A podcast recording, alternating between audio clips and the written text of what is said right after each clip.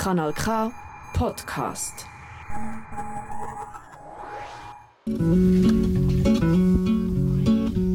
Es gibt Leute, die würden alle die Wege nie.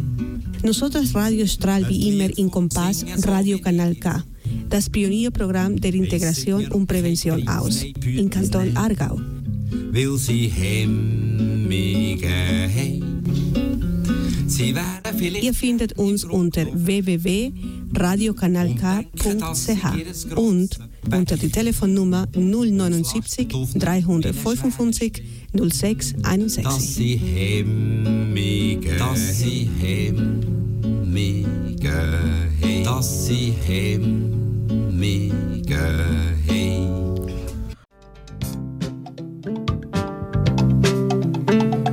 Debes amar la arcilla que va en tus manos. Die hier geäußerten Meinungen in Nosotras Radio stehen unter die Verantwortung von ihren Autorinnen und Autoren. Y si no, Las opiniones emitidas en nuestro programa Nosotras Radio son la exclusiva responsabilidad de sus autoras y autores. solo el amor alumbra lo que perdura.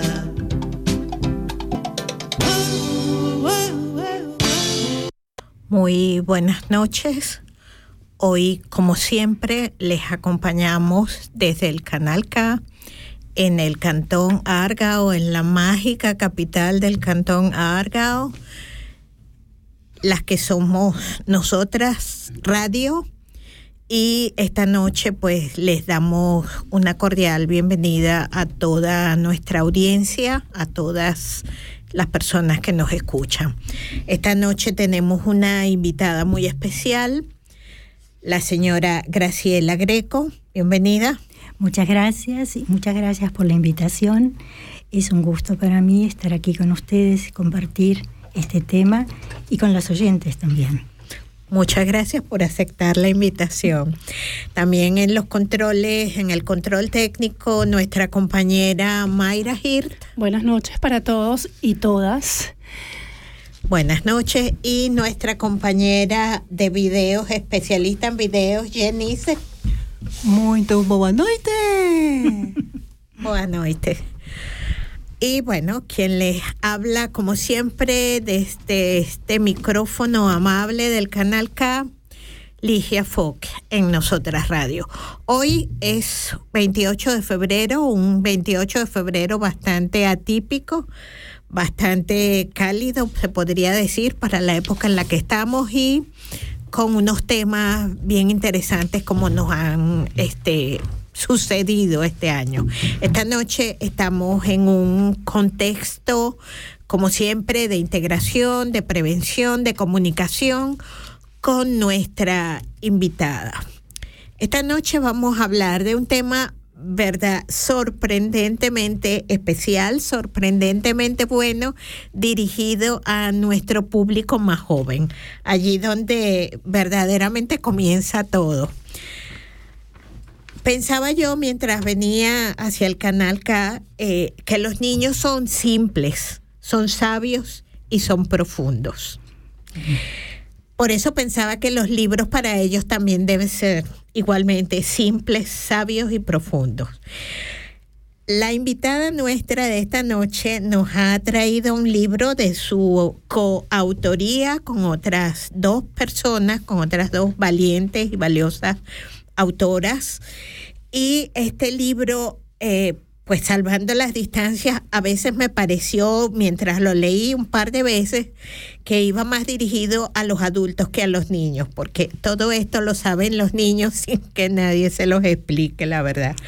Pero bueno, lo otro importante de esta noche es que este libro que tengo ante mis ojos es el libro de Saba y este libro eh, condensa, ¿no? Resume los saberes colectivos de sus tres autoras y sus experiencias y sus conocimientos.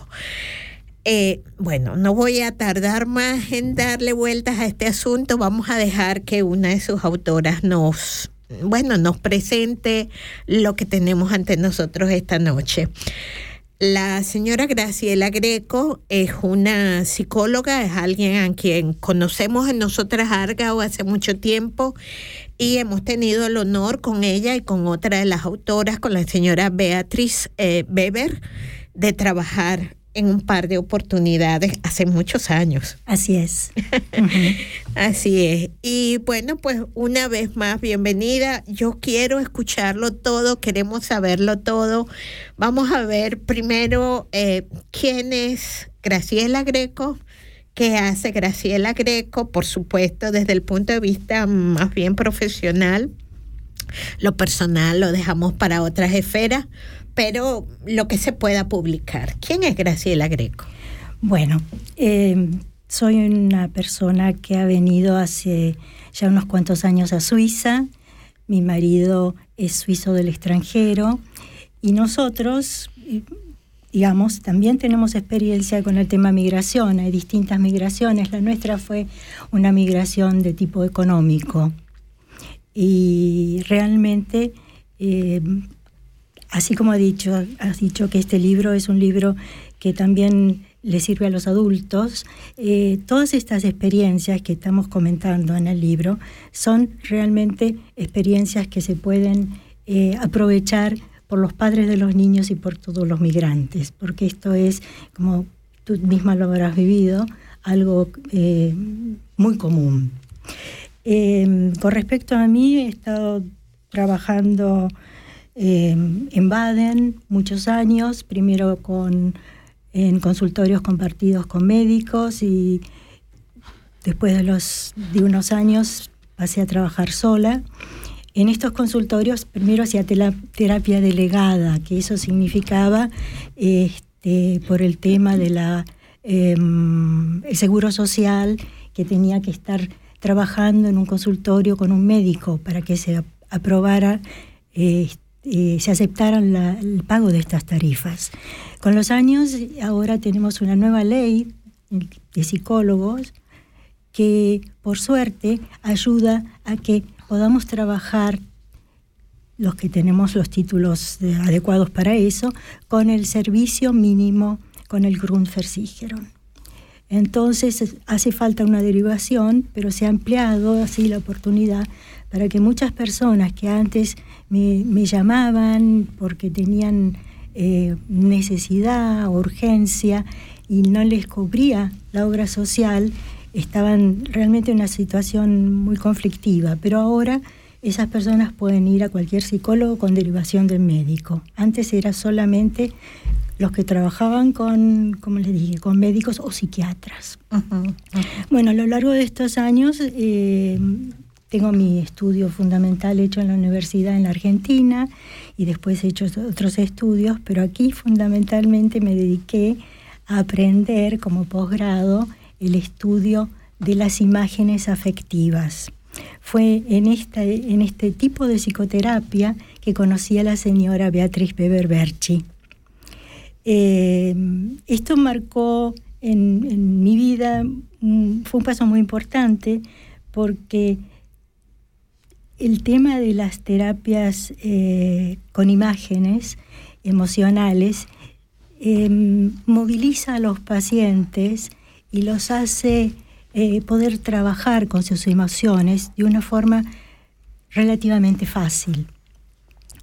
Eh, bueno, volviendo a, los antecedentes de este libro, somos tres personas. Bueno, me he dedicado a, hacer este libro como hemos dedicado con la señora la licenciada Weber Berchi, hacer también un libro anterior sobre migración.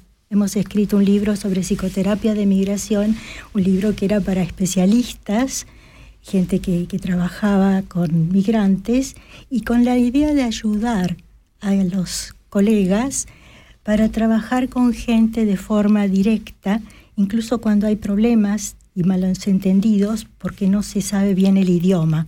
Y en esto usábamos también imágenes y materiales concretos.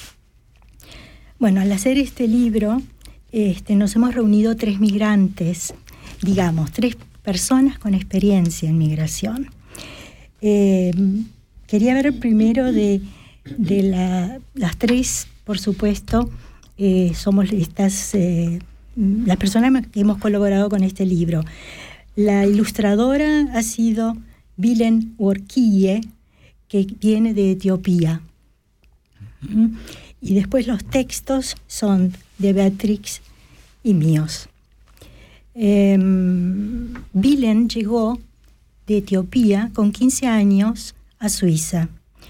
Eh, llegó como menor no acompañado, seguramente este, hay un montón de detalles que, que no son para contar, digamos, en todo esto, pero lo importante es que ella este, se ha adaptado aquí, tiene una hija, eh, es una madre soltera, tiene una hija de, en este momento, cinco años, cuando la conocimos tenía meses, una niña muy despierta y muy, mm, se nota muy, muy, muy inteligente, muy simpática, este, extrovertida, que es un placer hacer cosas con ella.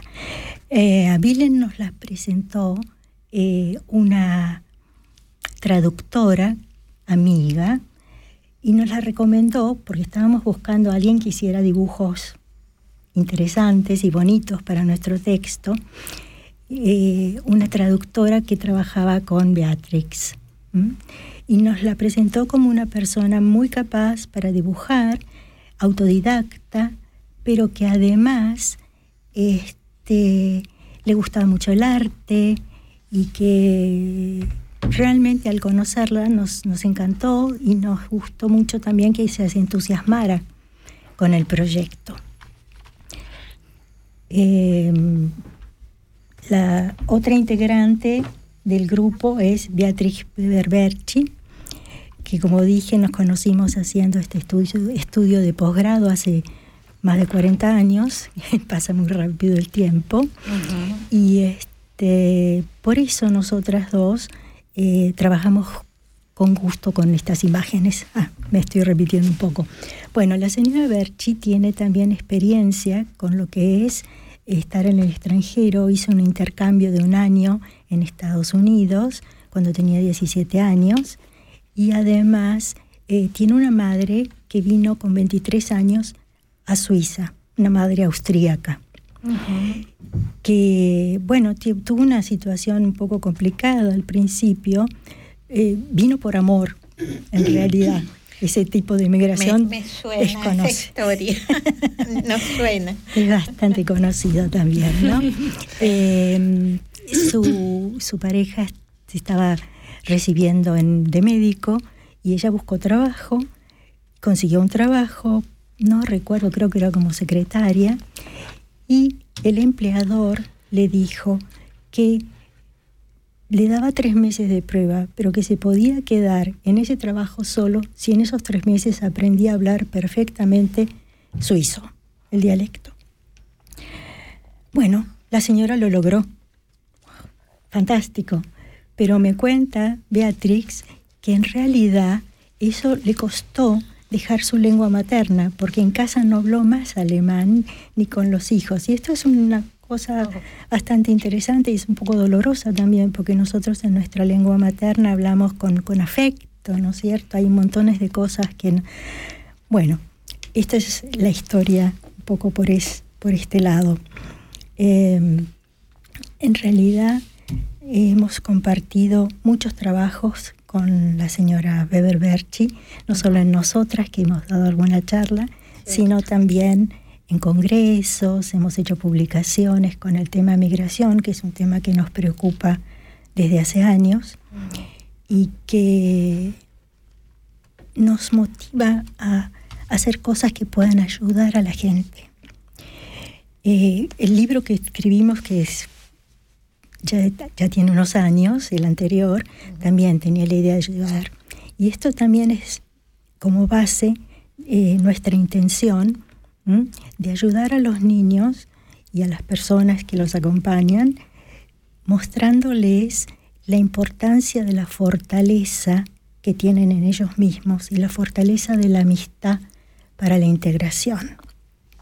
La una de las motivaciones, ¿no es cierto?, importantes para este libro.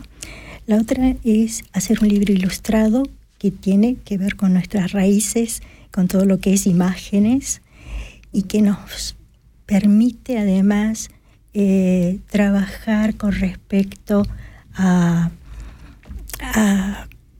emociones básicas eh, sin tener que decir muchas palabras.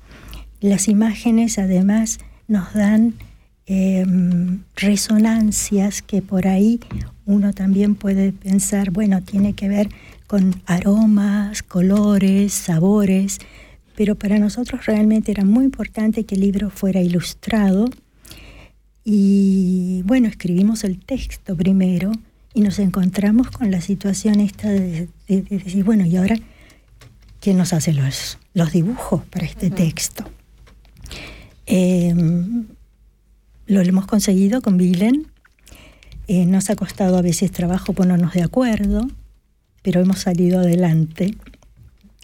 Otra de las ideas que teníamos de motivación para este libro es que fuera en varios idiomas. El libro está escrito en siete idiomas. Eh, en cada hoja son 25 dibujos y en cada hoja, el lado izquierdo de la página, se ve que está en los idiomas, eh, que son eh, alemán, inglés, francés, italiano, español, persa y amharish, que es el idioma que se habla en Etiopía.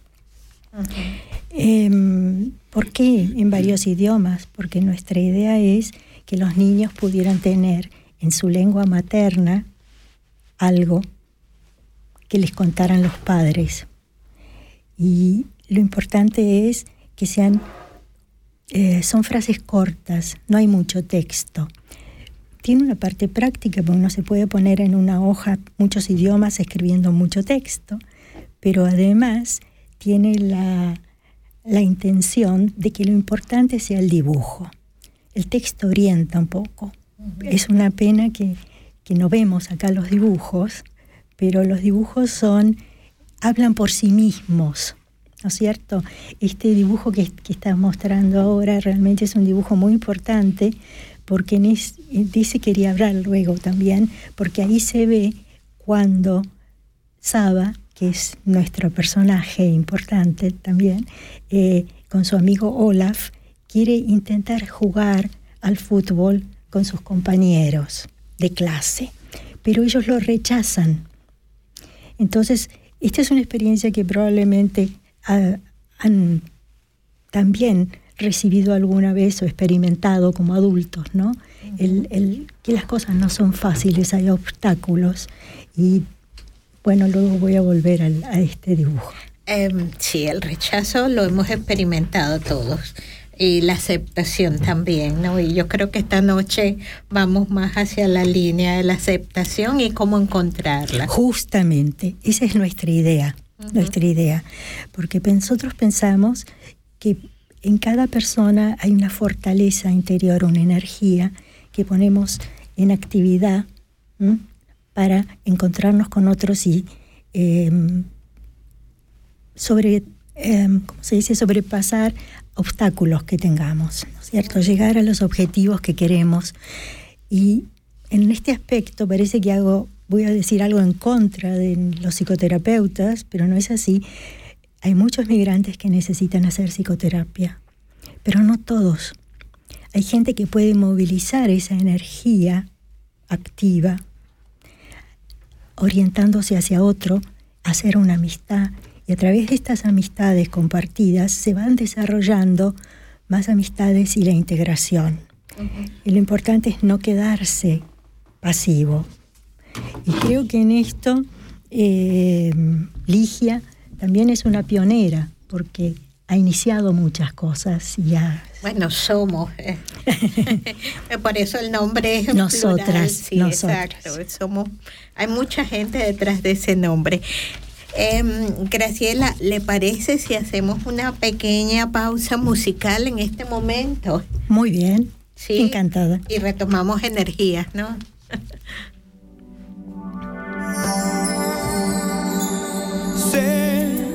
Que hay en tus ojos con solo mirar que estás cansado de andar y de andar y camina girando siempre en un lugar.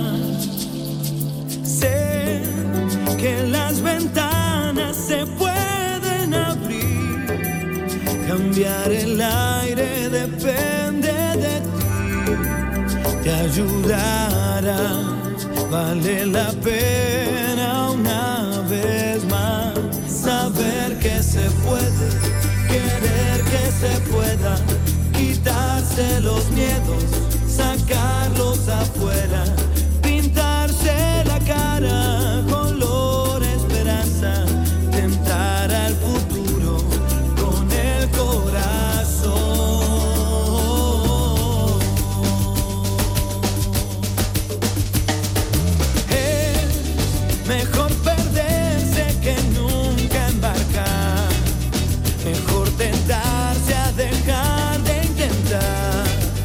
Aunque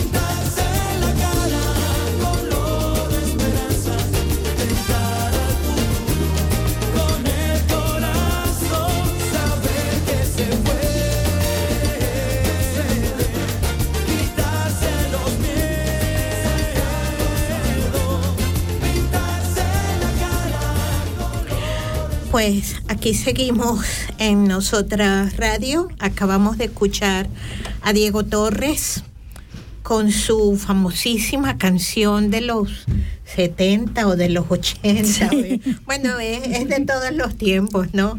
Color Esperanza.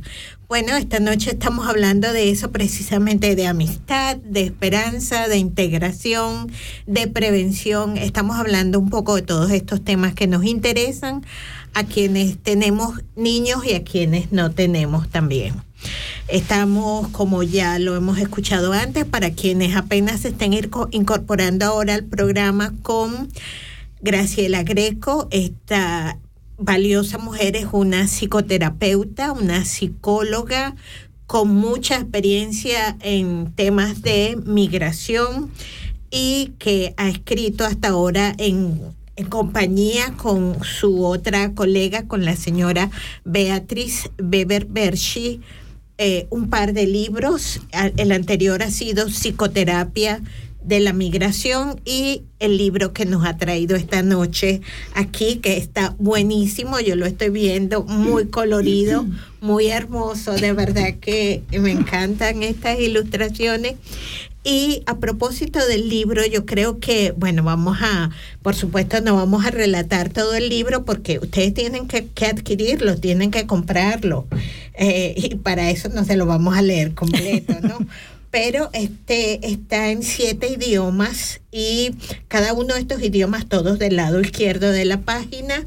En la página del lado derecho están las bellas ilustraciones y estos textos en estos siete idiomas están en diferentes colores. La, la pregunta que hacíamos entre bastidores era, ¿por qué estos idiomas y no otros? Bueno, en realidad esto fue un poco casualidad. Primero, aquí estamos y dijimos tiene que ser en alemán. Eh, luego los idiomas que se hablan en Suiza también, ¿no es cierto? El francés, el italiano eh, y el inglés que, bueno, es internacional, el español que hay tanta gente en el mundo que habla español. Y los otros dos idiomas que le digo, un poco de casualidad, no tanto el Amharish, porque Beilen, que es de Etiopía y habla Amharish, hizo la traducción, esa parte era también importante. Y luego tenemos la parte del, del persa, que surge de la traductora amiga que nos recomendó a Beilen. Eh, la traductora que se hizo amiga, eh, sobre todo de Beatrix, eh, traducía cuando Beatriz estaba trabajando con pacientes que venían de Eritrea o de lugares este, que todavía no podían no sabían hablar el alemán, esta traductora participaba en las sesiones y las acompañaba de una forma muy especial porque estas traductoras tienen que ser muy sensibles también, ¿no? Además de que por supuesto está el secreto de, de lo que significa una hora de terapia.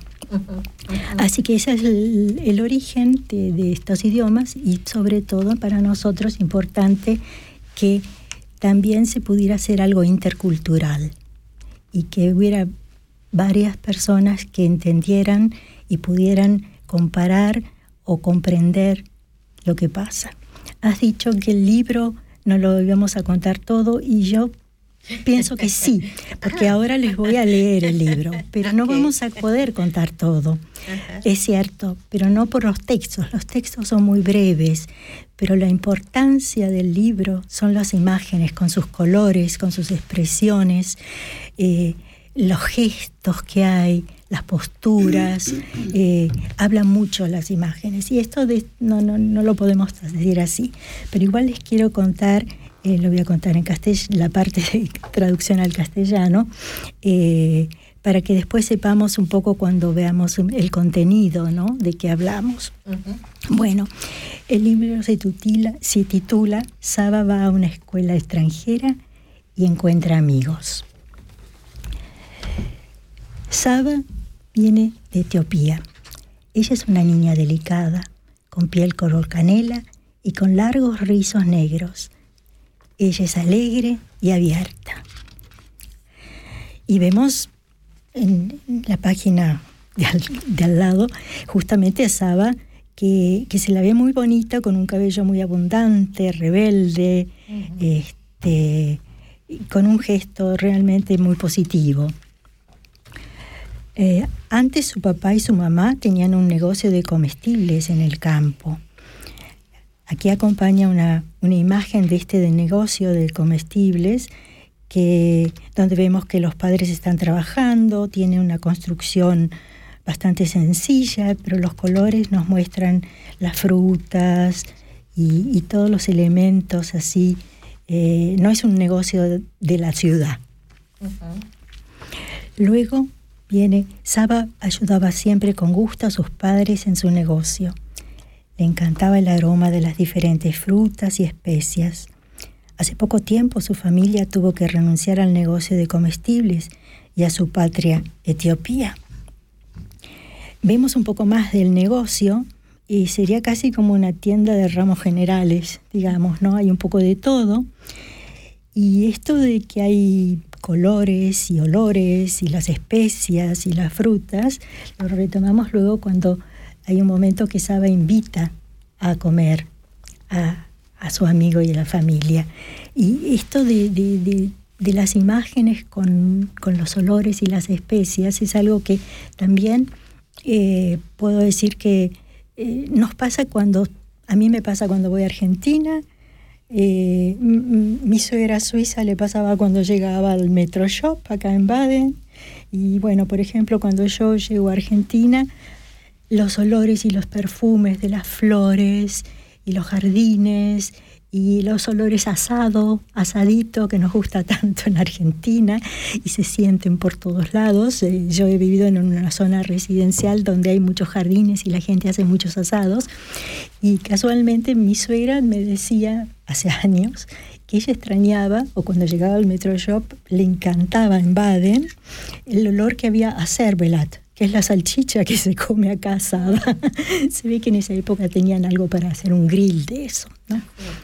Pero bueno, el tema de, de las especias y los sabores son, son cosas muy primitivas, ¿no? Como el contacto de piel, ¿no? El olor, el olor a la mamá, el, el bebé que, que, que, que uno lo pone junto al pecho y siente, ¿no cierto? No solo el corazón de la mamá, sino el olor de la mamá y tenerlo, contenerlo, ¿no? Entonces nosotros lo que queríamos es movilizar un montón de cosas de estas para que los niños y los padres de los niños o los adultos que lo lean puedan este, poner en marcha sus propias capacidades para salir adelante.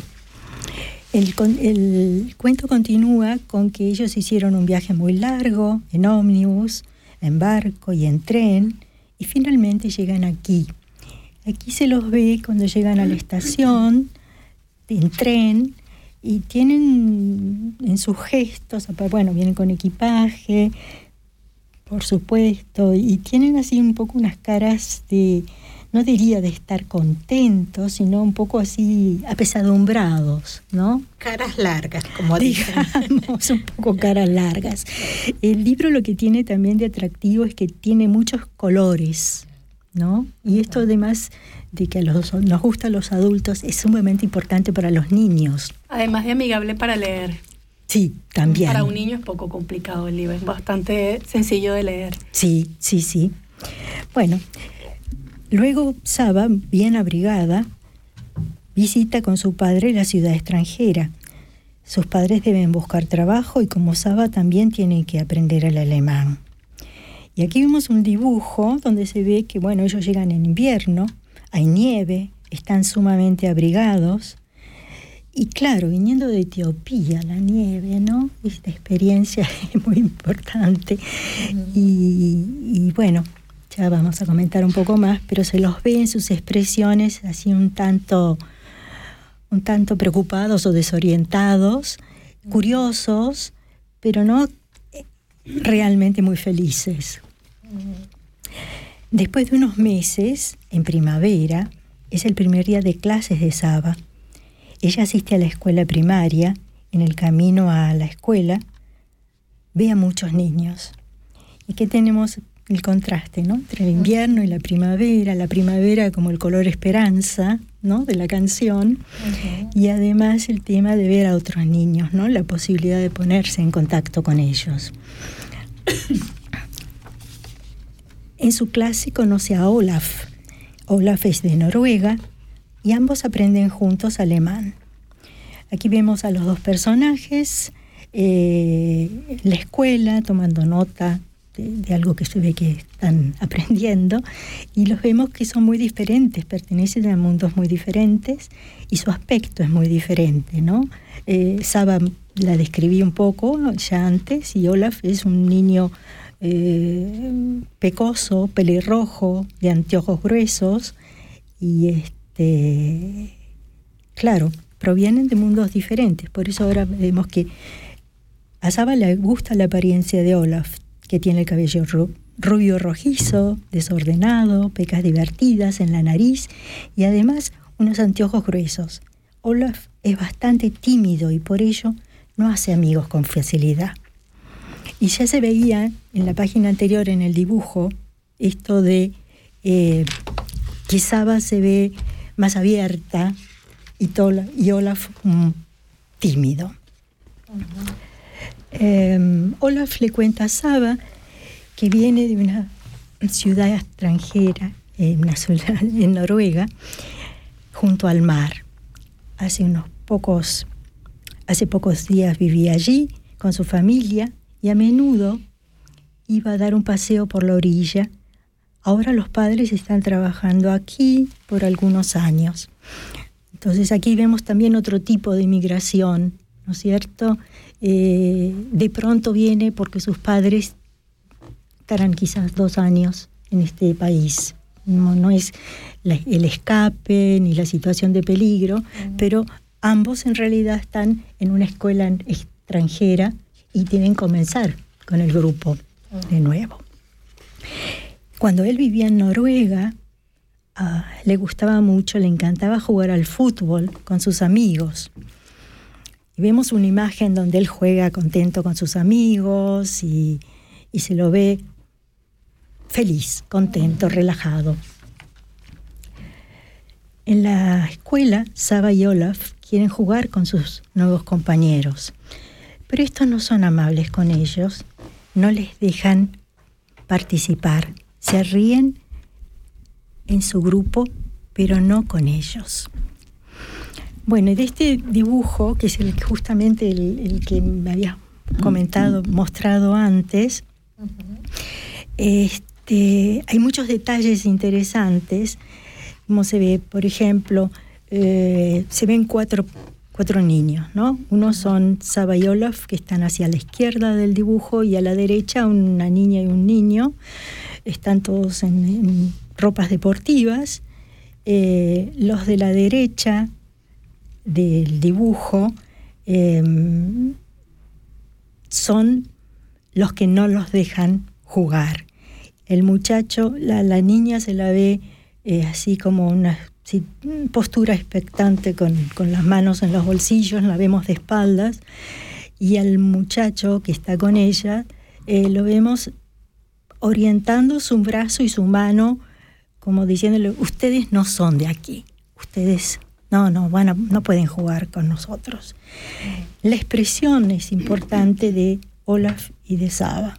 A Olaf se lo ve un poco, un poco cohibido en la situación, encoge los hombros, tiene las manos juntas así un poco de manera nerviosa, y a Saba se la ve eh, preocupada, prestando atención, también tiene las manos juntas pero de forma diferente, y se la ve como un poco inclinada hacia el otro lado, ¿no? Como tomando distancia de ellos. Saba es una figura muy importante en este libro.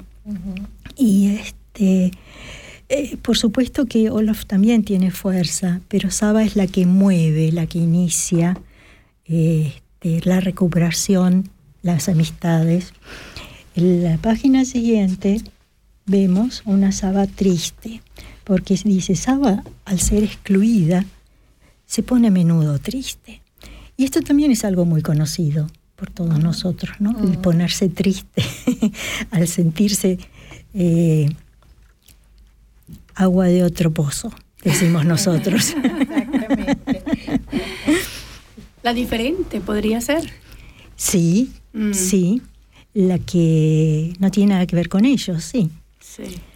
Bueno, Saba y Olaf se convierten en muy buenos amigos.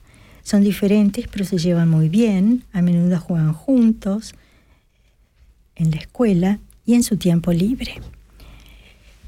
De esta amistad vemos, aquí están jugando las escondidas, en el fondo se ve la escuela, es un dibujo mm, alegre, bueno, donde se los ve a los dos participando, compartiendo un juego, pero haciéndose cada vez más amigos. Olaf invita a Saba a su casa. Tiene una hermana pequeña llamada Mete y Saba piensa que es muy dulce Mete.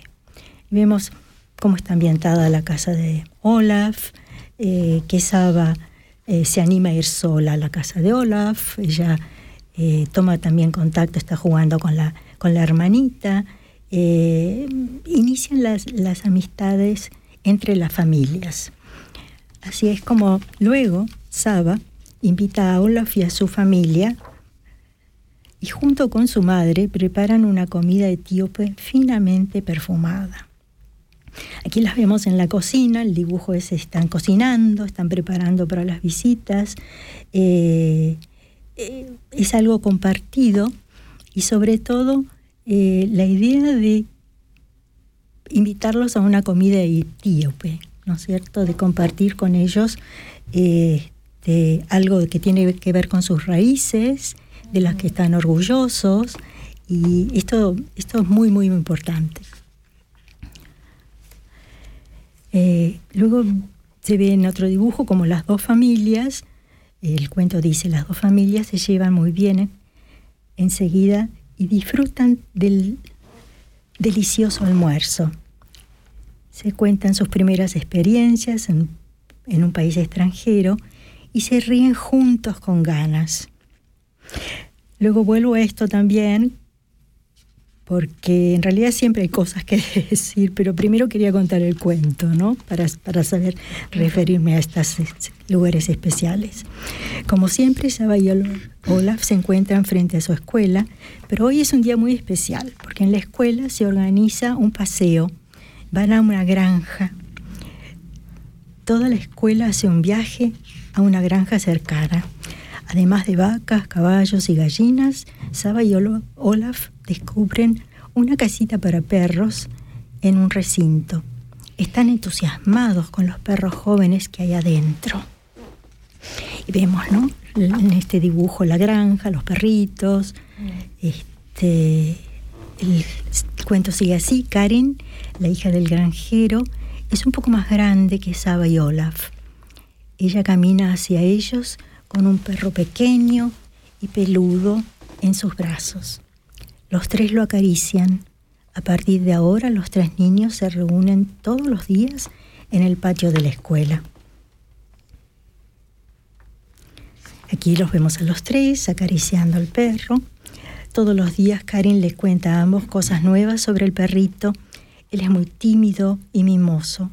perdón, muy lindo y mimoso.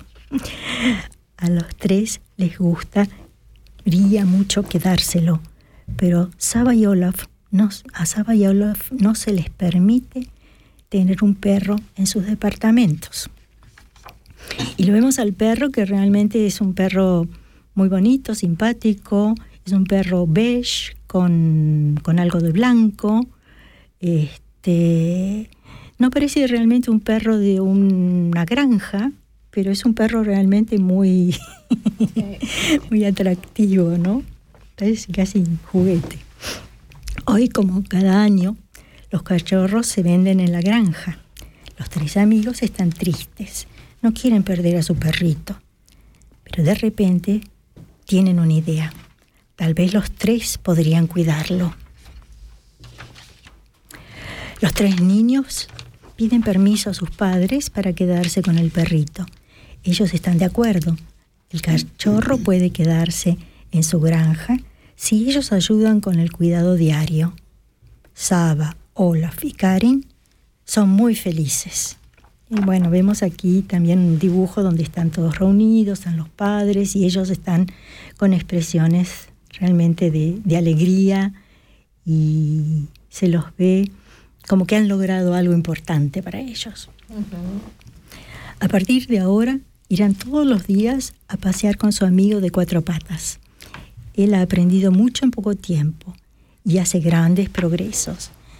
Bueno, en este dibujo lo vemos, los vemos paseándolos, al perrito, los tres juntos, y además los tres en un camino, ¿no? Que, es una cosa también muy simbólica, mm. esto de abrir caminos con las amistades y estar en camino. Mm.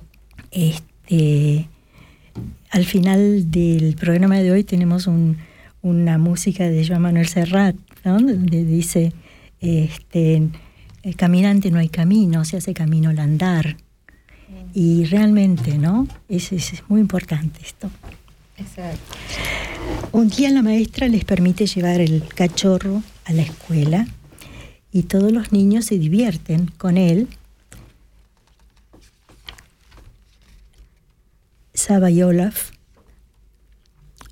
hacen contacto con los otros niños, todos aprenden a conocerse mejor y empiezan a jugar juntos.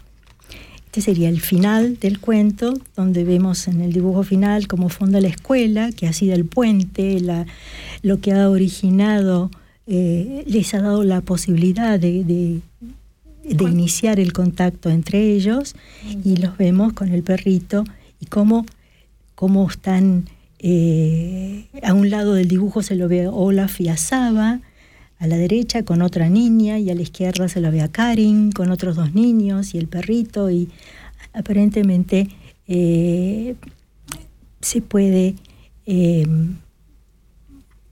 aquí tener una buena impresión con respecto a que se ha logrado algo bonito, que se han su- superado obstáculos Y el fondo de la escuela es muy contenedor también. Bueno, este es el, el final del cuento. Eh, me gustaría luego pasar a ver un poco los significados de cada cosa, pero un poco ya de, de algo he hablado, pero luego continuaremos un poco más. Igual adquieran el libro, cómprenlo porque vale la pena. vale la pena tenerlo. No, ciertamente, porque yo creo que cuando los niños y sus padres, cuando lo leen, es, es todo tan gráfico. Estos dibujos Sí, es que están el, el libro es muy, muy amigable para leer. Sí, Sí, Es muy amigable. Y para un niño, siempre, además de, del, de la caricatura, ¿no? que es bastante amigable y explicativa en, con- en- en consecuencia del, del cuento. Entonces, es súper simple para un niño, además del mensaje más fácil de entender. gracias. Nosotros este, siempre estamos en el tema de mirar hacia adelante, de abrir caminos, de la amistad como llave dorada que nos ayuda a conectarnos y a integrarnos. Porque el objetivo de todo, de todo esto, como dije al principio, ¿no es cierto?, es el poder ser parte del grupo y sentirse bien y ser feliz, superar obstáculos. Eh, y todo se ve así un poco en, en los, en, los, eh, en las canciones que he elegido un poco como compañía del libro y en las cosas que vamos, que vamos viendo, que la intención es siempre de ayudar y de algo positivo, ¿no es cierto? De que lo vamos a lograr, que vamos a salir adelante, De sentirse incluido. de sentirse incluido y de ser capaz de tener confianza en sí mismo, ¿no es Mm. cierto? Porque a veces se, se siente una persona muy desvalorizada. Mm. Este, en- por ejemplo, en mi caso fue muy importante eh, el conectarme con mi profesión. Yo trabajaba en Argentina y cuando llegué aquí, mm, en principio, bueno, tuve que aprender el alemán, porque no sabía hablar alemán, y tuve que, que conectarme con, con muchas cosas. Mi hija tenía dos años, eh, no tenía mucha ayuda, por supuesto, y bueno, mm, poco a poco, ¿no? Logré cosas. Pero cuando ella tenía ya siete años, empecé a trabajar y a hacer estudios de, de, de posgrado.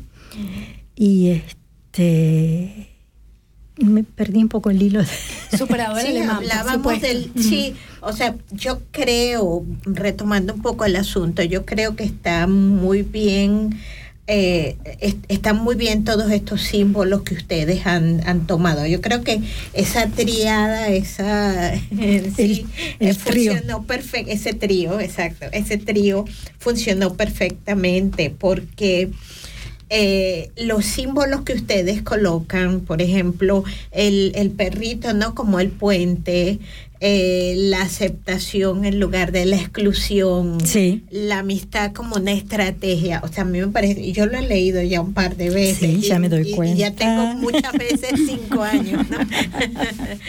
Así que yo creo que es, es bien importante. O sea, yo me puedo imaginar, y así lo recomendamos abiertamente, me puedo imaginar este libro en manos de una maestra del kindergarten, Justamente. en manos de una cuidadora de Lo hemos hecho pensando que esto es para niños entre 5 y 9 años, que van al jardín o a la escuela primaria, para maestras, para psicólogos que trabajan con niños, para especialistas que trabajan el tema de la amistad, la solidaridad, la integración y sobre todo siempre tratando de mostrar que em, se puede, que se puede, que hay que tratar de salir adelante. Ahora recuerdo eh, cómo me, que- de qué había empezado a hablar, eh, que me había perdido.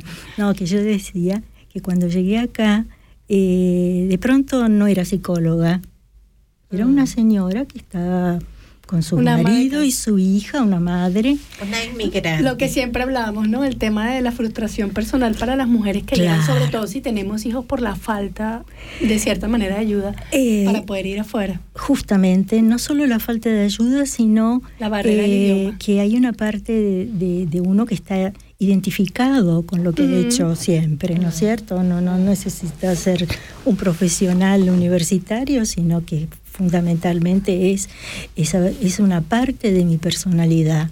Entonces, lo, que- lo que yo les quería contar que me ayudó mucho a mí, por supuesto, mi hija,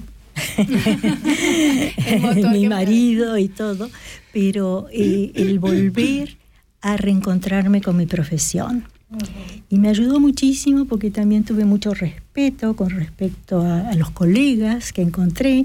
Ahí hice una gran amiga, que es la señora Beatrix de pero también tomé contacto con mucha gente y tuve grandes oportunidades que aproveché con, con médicos con los que trabajé.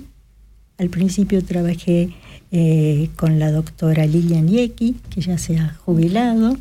Luego trabajé en el consultorio con la doctora Margot Enz, con Manuel Tejero. Entre paréntesis, la doctora Enz le manda saludos, porque me dijo que... Gracias. Igualmente. Bueno, gracias. este, eso fue muy importante, porque en mi experiencia de extranjera mamá que todavía no sabía bien el idioma, sufrí también situaciones eh, poco estimulantes, ¿no es cierto? Y momentos donde uno tiene que ser un poco fuerte para que la autoestima no, no, no, no caiga bien abajo.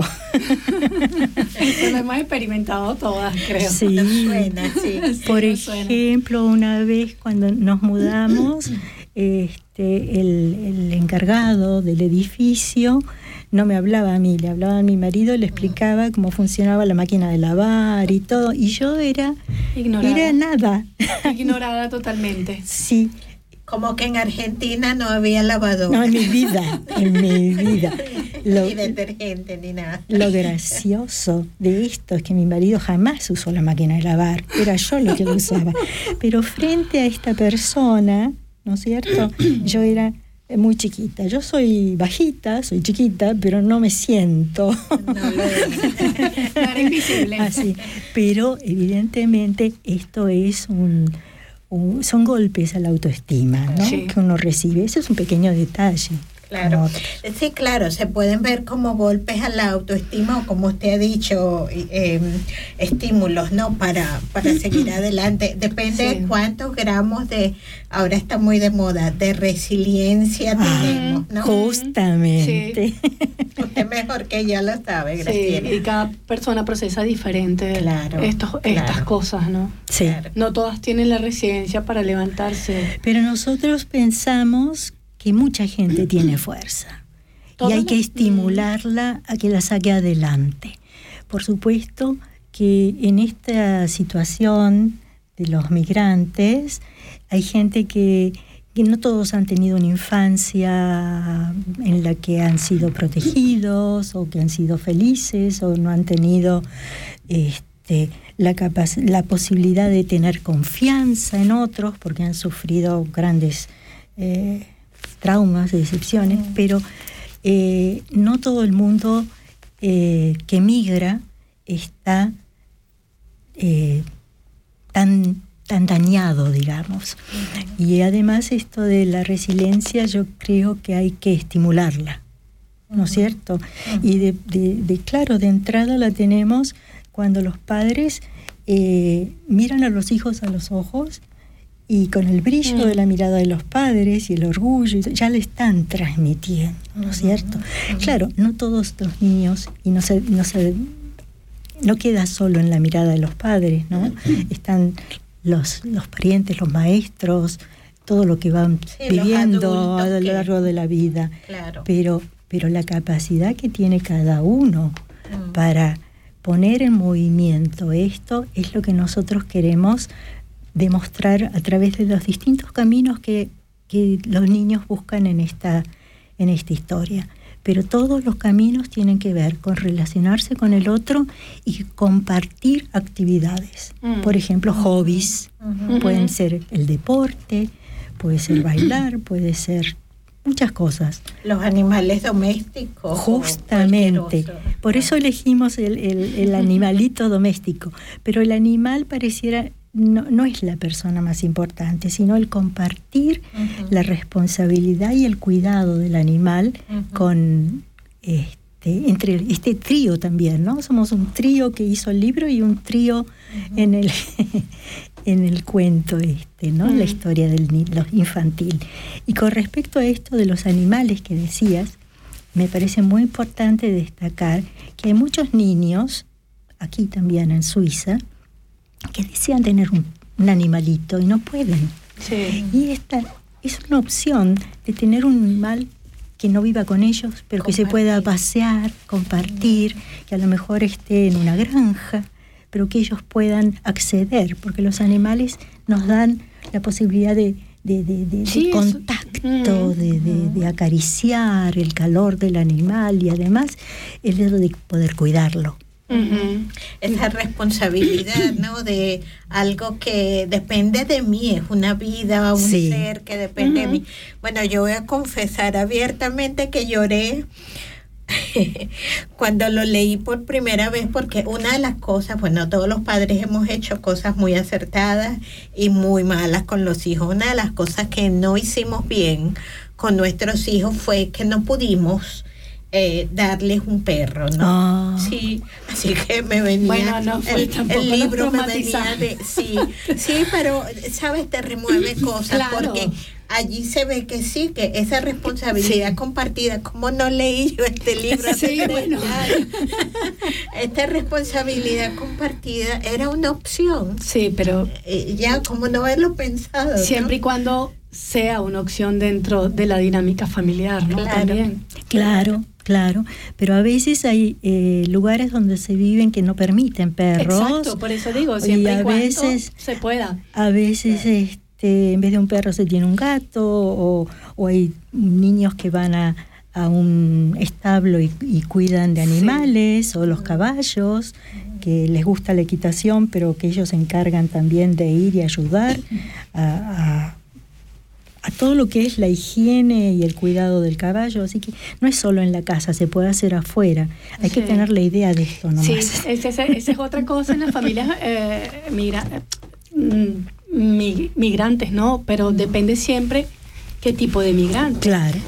Porque no tienen la información que existen estas cosas para que el niño vaya a estimularse o vaya a Claro, cuidar. claro. Y es un poco de la información que, que, Sí. que no se busca por, por ignorancia también del idioma en, en el principio, ¿no? Sí, que Bueno. tienes un- mucha carga cuando has migrado, ¿no? Sí, tienes, sí. tienes que aprender el idioma, tienes que buscar la vivienda, tienes que buscar el empleo, sí. criar los hijos, Sí. la familia que has traído contigo. Y, y los padres se sobresaturan Sí. muchas veces con tanto. Y se Sí, estresan, claro. pero yo lo que decía que también le agradezco mucho a mi hija es que pienso que ustedes también tuvieron la experiencia, que es que a través de los niños también nos re- re- relacionamos. Por ejemplo, los niños y la escolarización. Aquí vemos cómo hacen amistades entre niños, pero los padres también se enriquecen con esta amistad.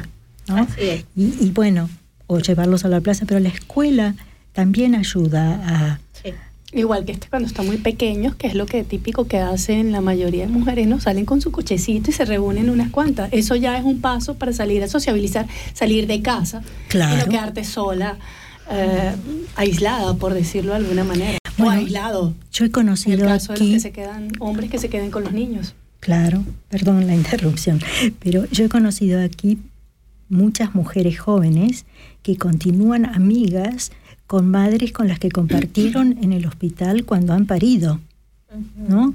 Los primeros pasos con la lactancia y todo, y luego comienzan, eh, a partir de ahí hay algo común que las une, ¿no es cierto? Y no tienen que ser extranjeras, pueden ser también, pero, pero que a partir de ahí se aprende mucho. Sí, esos lazos, y yo creo que quienes venimos de culturas como las culturas latinoamericanas o los africanos, este, donde eh, la familia es extendida, ¿no? Donde las familias son todos. Yo creo que una de las cosas que extrañamos cuando damos Wow. a luz a los bebés aquí Estar es precisamente esa soledad que es un vacío tan tremendo. ¿no? Seguro. Eh, Dicen que en el África todo un pueblo cría a un niño. ¿Mm? Yo he trabajado muchos años aquí con el tema de depresión postnatal. Hemos hecho un grupo en, nuestro, en, la Asociación de Psicólogos del Cantón Argao con respecto a este tema. Lo hemos fundado con Beatriz Weber, Berchi. Y, este, y hemos notado que realmente eh, las mamás están muy aisladas. Hay muchos factores también, no solo en los inmigrantes, sino eh, las mujeres suizas que quieren hacer carrera y que primero se, se permiten eh, de comprar un, un gran departamento, hacer viajes, pero cuando llega el momento de la maternidad, eh, dejan de trabajar Mm. y en la casa están totalmente perdidas.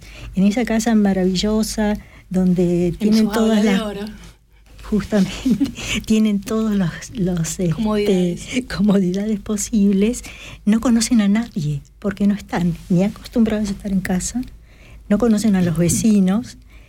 Y claro, cuando hablamos de que toda una tribu cría un pueblo, que comunidades abiertas de, de conversar con la vecina y darse una mano. Eh, eso ayuda mucho, el contacto con los otros, el aislarse no.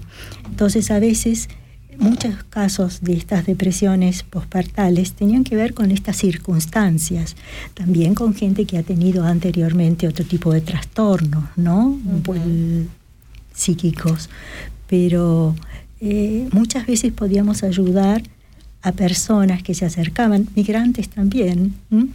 con consejos prácticos, tips que les dábamos y salían, pero muy rápidamente de la Y a veces situación. solo una pe- alguien que te dé una luz, porque a veces está tan tan saturado en la cabeza que no Se ve todo negro. Sí, alguien que te dé una luz, un simple comentario. que te saque. Alguien que te diga incluso, eh, es importante amamantar, pero si estás tan agobiada, puedes darle un biberón y tenerlo en tus brazos y contenerlo, pero por eso no serás una mala madre. O por la noche necesitas tú también dormir, por ahí tu marido le puede dar ese biberón y tú duermes. O busca un rato para estar durante el día contigo misma. Sí, porque, perdone que te interrumpa, Sí. no es el tema de esta noche, pero es un punto muy importante porque el ser mamá, el tener un bebé, el no atenderlo como se supone que hay que atender un bebé, como se supone que debe actuar una mamá, y esto me recuerda mucho un curso que hice al principio con ustedes, Con eh, con nosotras. es, te sientes mal. Claro. Te sientes Sí, mal, soy una mala madre. madre, no, lo- no lo puedo. Yo no, Eh. yo no era capaz, por ejemplo, en mi caso, de, de- de ducharla. Me da un terror. La ahogué la primera vez y después le tomé miedo. Esperaba que llegara eh, mi esposo para bañarla. Pero esto da muy fuerte en, en las mujeres y no hay una conciencia de verdad sobre este tema de la maternidad, porque todo es muy romantizado alrededor de esto y no, no te puedes permitir eh, Sí. fallar. En realidad es cierto, es otro tema, pero toca con lo nuestro de esta noche, que es la autoestima, la solidaridad y el no aislarse, sino relacionarse, ¿no es Mm. cierto? Aquí existe también el ir hacia la, la- el consejo que dan las eh, Mutterberatung, eh, Mm. serían... mm, Eh, mm, En Bueno. español, consejeras. consejeras que se encar que cada comuna tiene un lugar donde estas señoras eh, que no tienen normalmente una formación eh, como, como las parteras, o- pero que ayudan, pesan al niño, lo- eh, dan consejos con respecto a la alimentación, al dormir, etcétera, etcétera. Lo, lo bueno de estos lugares es que se encuentran todas las mamás con sus cochecitos también ahí, ¿no? Y a mí lo más importante me parece que en algunos casos hay alguien que pone café y kuchen, torta y café. Entonces se, se convierte eso no solo en recibir un consejo, sino en intercambiar entre las mismas mujeres, que esto es lo que me parece que es valiosísimo. Sí, tender los puentes, ¿no? Yo creo Mm. que eh, sí, lo que pasa es que creo que hemos ido aprendiendo todos como sociedad, tanto con el tema de la migración como con esos temas puntuales, como la depresión postparto y todas estas cosas. Todas cuando estábamos así de mamás novatas cometimos errores y tal y lo que nos faltaba era la abuela, la comadre, Mm. la vecina, la tía, la prima, la Tu hermana, la soporte. cuñada, todo el, el grupo este grande que tenemos en Latinoamérica, ¿no? el, el pueblote de los africanos. Claro, tendríamos que haber emigrado a África. Oh. Bueno, los niños bailarían mejor. y- y Los niños tenían más swing. Sí, sí. Los ritmos, los Sí, ritmos. sí, así No, es. Por supuesto era un chiste. No, pero un chiste muy bueno, porque quién no, ¿verdad? Son las 7 y 6 de la noche, con Sí. 46 segundos. Vamos. Así que, pero antes de irnos, no podemos olvidarnos de Alexandra. Alexandra, que quien hace la magia de los videos y está hoy recuperándose, poniéndose fuerte, rodeada de, de su equipo, de su tribu. Así que le mandamos saludos porque sé que nos está Te escuchando. extrañamos, Alexandra. Sí, sí, Alexandra. Y Alexandra, gracias por el video que hiciste de introducción. Bueno, ahora vamos con un tema musical y, y hacemos una pausita.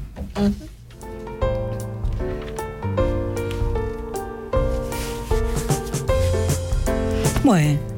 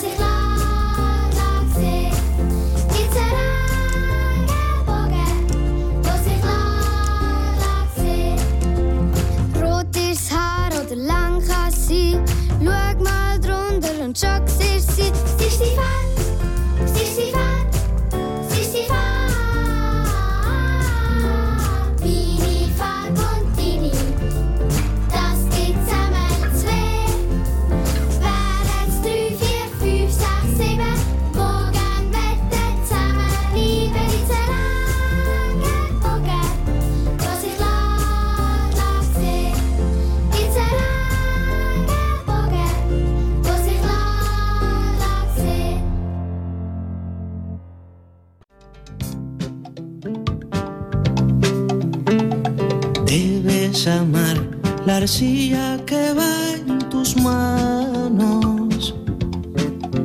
Die hier geäußerte Meinungen in Nosotras Radio stehen unter die Verantwortung von ihren Autorinnen und Autoren. Y si no, Las opiniones emitidas en nuestro programa Nosotras Radio son de exclusiva responsabilidad de sus autoras y autores. solo el amor alumbra lo que perdura.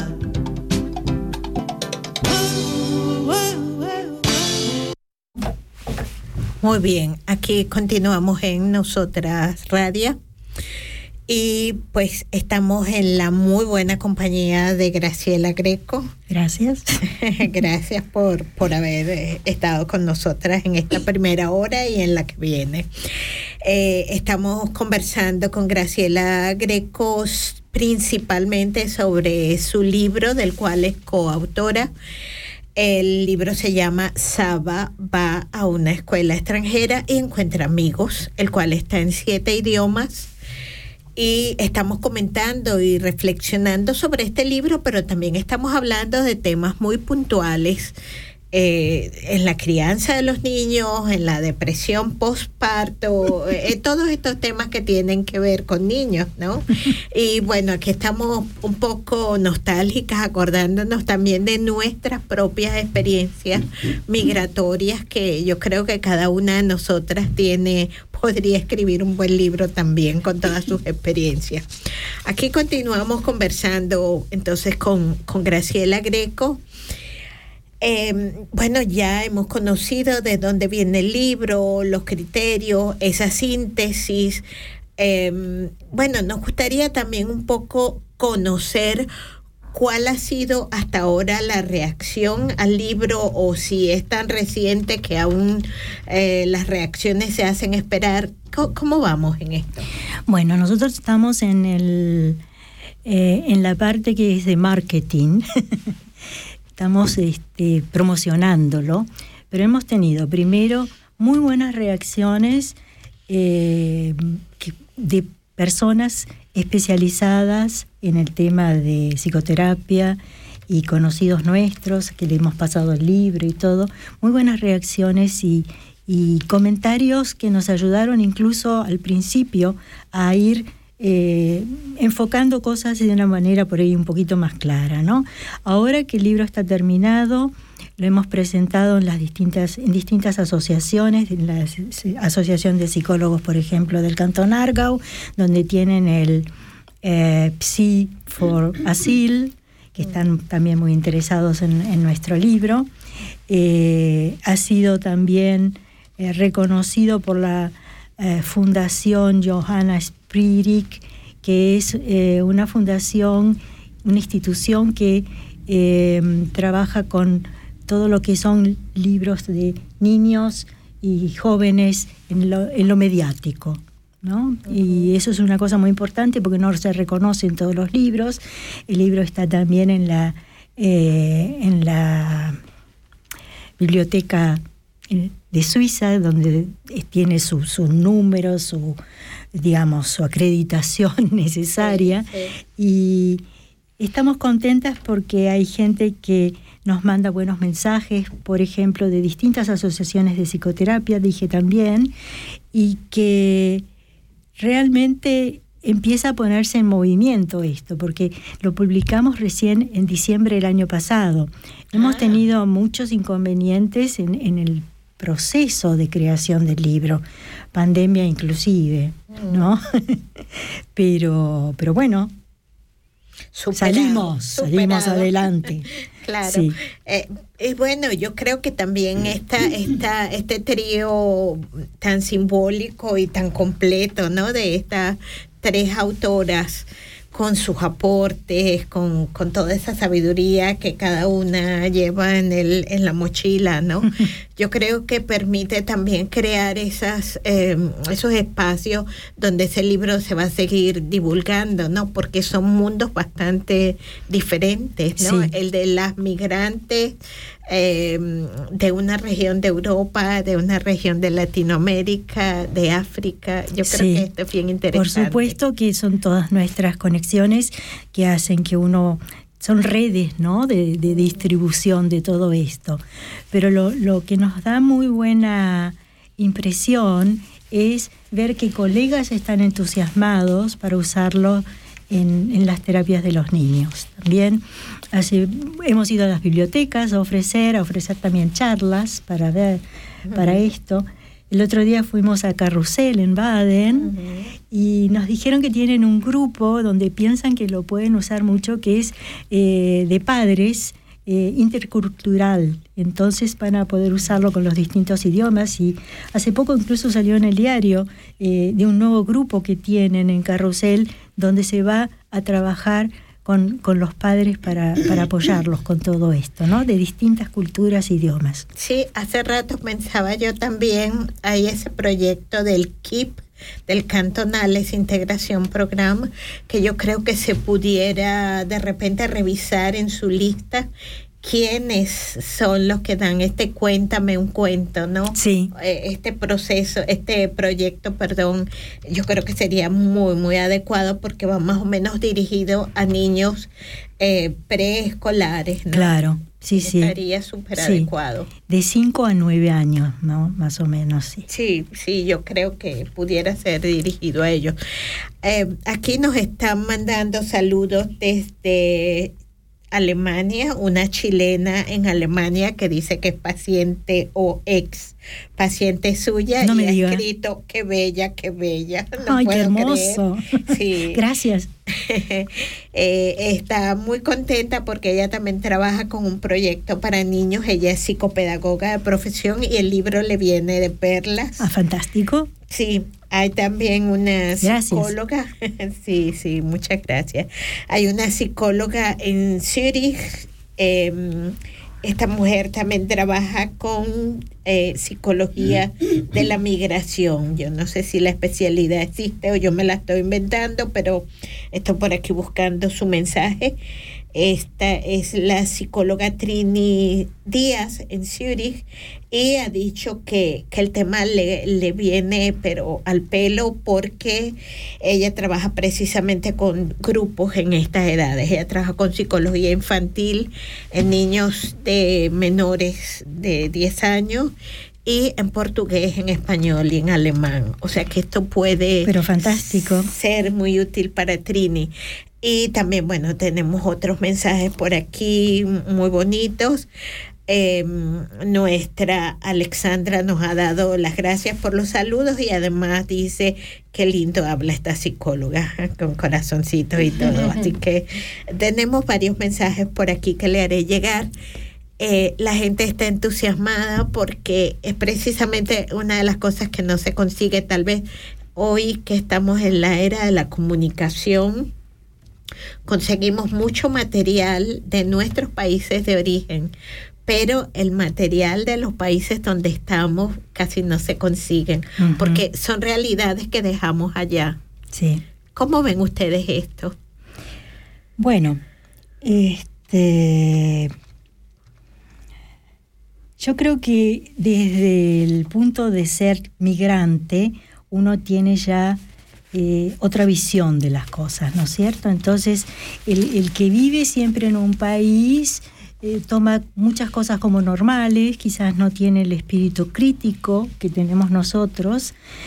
Y nosotros que comparamos cómo fue nuestra educación y vemos la educación aquí y vemos la maternidad o, o qué pasa después, ¿no es cierto?, en, en- en el proceso de aprender a ser mamá y todo, vemos que en realidad eh, la parte solidaria, la parte afectiva, espontánea, ¿no es cierto?, es algo que no se da demasiado aquí en, cuanto a, lo, natural del, del- de este pueblo donde vivimos.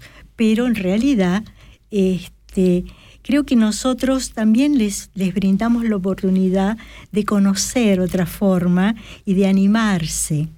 Yo siempre trato de pensar positivo y veo mucha gente que se anima más a cosas, ¿no? Eh, por ejemplo, eh, recuerdo mm, en un lugar donde hemos vivido una vez que nosotros espontáneamente, yo fui a invitar a unos vecinos a cenar y, el vecino que abrió la puerta me dijo, pero ¿qué hice yo para ganarme esta invitación? ¿No? Pero yo no... no-". Y era una cosa así tan espontánea, ¿no? Y también que tuve que aprender aquí que para una invitación había que hacerla un mes antes y había que reservar. Y yo recuerdo también en Buenos Aires, tocaban el timbre y pasaban, ¿no es cierto? Esa cosa espontánea, el que ha vivido, el suizo que ha vivido en el extranjero, la valora y la practica. Y los que no han salido nunca, que cada vez hay menos, porque hoy, día, hoy en día se viaja mucho, ¿no? Este, aprecian esa parte nuestra.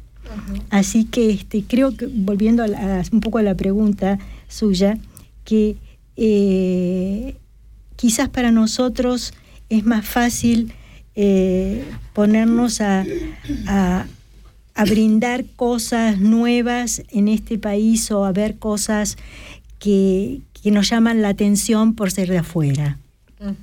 ¿no? Y proponer otras soluciones.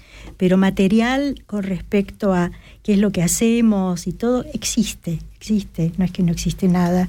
Este, hay un, no recuerdo el nombre del autor, este, en Alemania que ha escrito un montón de libros, él es de Turquía, y ha escrito con respecto a la integración, al ser emigrante, y ha descrito situaciones muy graciosas también, ¿no? Y yo en alguna me, me he encontrado eh, reflejada, como por ejemplo ir a una reunión donde a uno le puede ser una reunión de padres, ¿no? En la escuela, y de pronto te presentan a todos los padres con nombre y apellido, y claro, acá la gente está acostumbrada y se acuerda, pero yo después no sabía quién era quién, y tenía que despedirme, y no, no me acordaba, era una vergüenza no acordarse los nombres de todas las 20 personas que había conocido esa noche. Y entonces este autor escribe en, su libro que hay un truco muy bueno que él aprendió, que él se pone al lado del que se va primero, y entonces va copiándose en las despedidas los nombres, ¿no? Pero sí, eh, por un lado porque quizás vivimos en pueblos pequeños, ¿no? No sé si en las grandes ciudades es exactamente así, en Suiza, pero aquí se usa saber muy bien el nombre de la otra persona. Incluso si uno se cruza en la calle, se saluda por el nombre. Eh, y en los colegios pasaba esto, ¿no? Que le contaba de... Y bueno, eh, uno aprende, nosotros también aprendemos, y hay cosas muy buenas también aquí por las cuales nos quedamos. Claro, claro. Si no, no estuviéramos, ¿no? ¿No es cierto? Algo bueno habremos encontrado. Yo creo que muchas cosas buenas, muchas cosas buenas, y los obstáculos hay que saber enfrentarlos. Así es, así es. Yo creo que volviendo un poco a este, a este, bueno, al tema que nos ha traído hoy aquí, que es el libro, ¿no? Yo creo que estos simbolismos nos dicen mucho. Cuando vemos, por ejemplo, la portada, ¿no? Y, y están Saba y Olaf.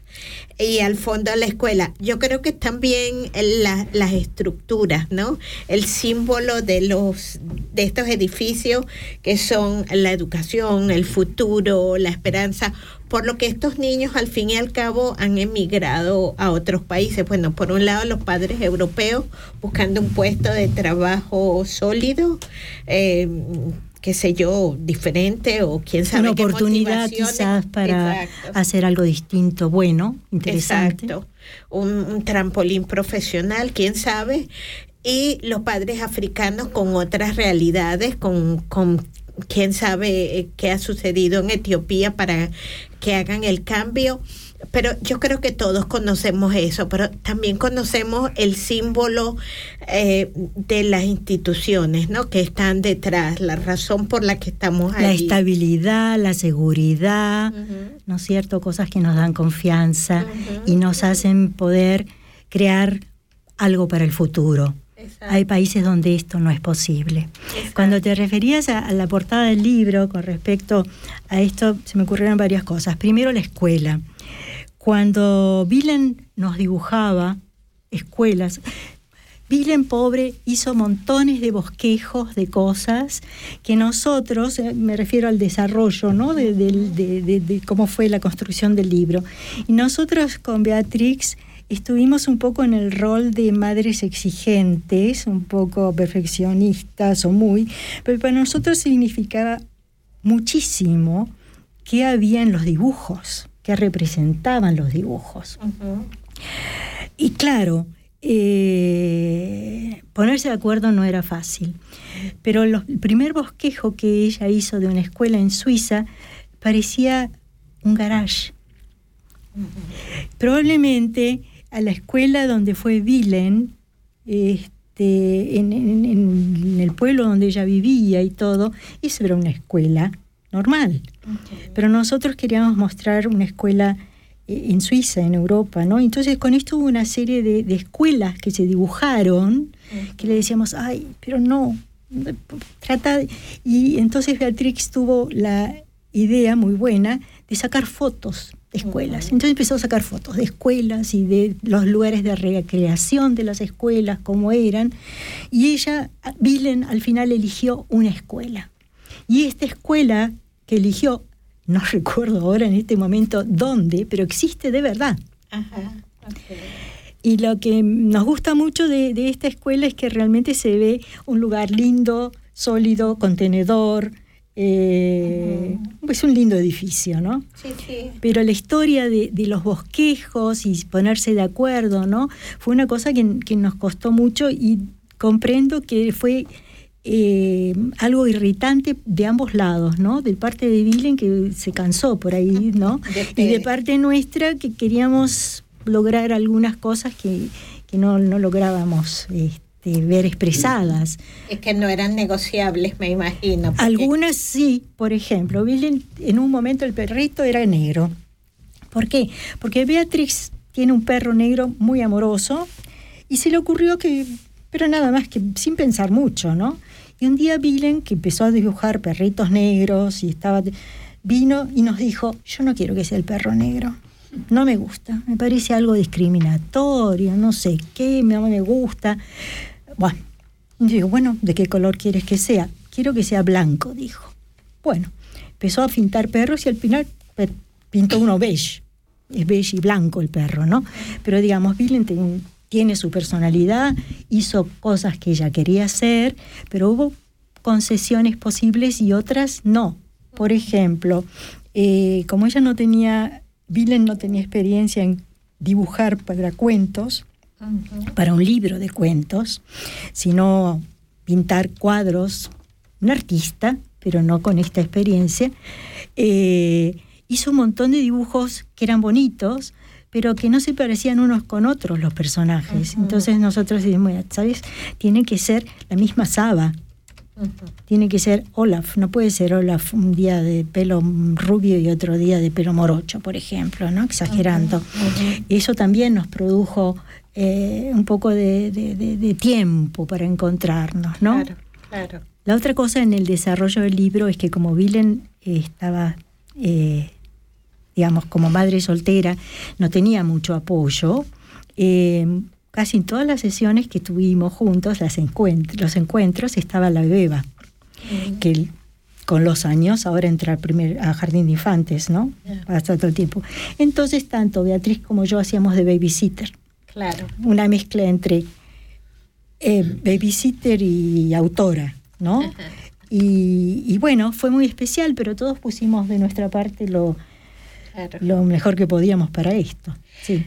Yo creo que si algo se saca del libro y de las ilustraciones y todo esto, es que eh, yo no sé cómo lo hicieron, pero lograron compenetrarse. Se ve que eh, yo veo, por ejemplo, esta imagen donde Saba y Olaf son rechazados por los niños. Es que esta imagen me la he visto tantas veces en los Mm. últimos años, en adultos, en niños. Esta imagen donde ellos son rechazados y esos gestos, ¿no? Con las manos, esa Sí. expresión de ¿qué haré ahora? Son de verdad tan gráficos, tan buenos, que se ve que, que ustedes lograron compenetrarse. Y eh, Dylan- Se percibe lo que están Y diciendo los niños. Realmente lo logró. Mm. porque nosotros no le dijimos exactamente, pero ella logró interpretar. Nos costó un tiempo esto de ponernos en, las misma, en la misma frecuencia, digamos, ¿no? Pero no, eh, yo creo que, que Vilen es una persona muy creativa, muy capaz y que va a lograr muchas cosas importantes en su vida, porque ella es capaz. Eh, me estaba acordando ahora también de, no sé si, eh, creo que al final se va a tocar una música de Yenga. Esa, Por allí viene. bueno, Lo intento. bueno, después, después, después. Este, no, lo que, lo que quería decir es que nosotros en esto de la fuerza de la amistad para la integración, también quiero destacar la fuerza, la perseverancia, ¿no? La capacidad que hemos tenido las tres de perseverar a lo largo de estos años, pero que lo vemos en otras cosas, en la adaptación de Vilen aquí, en, en la carrera de mi amiga Beatriz Berchi, en, en mi propia evolución, ¿no? Que hay que continuar, hay que mirar adelante, hay que luchar. Y en esta canción, que luego la vamos a escuchar, este, sin ningún apuro, ¿no?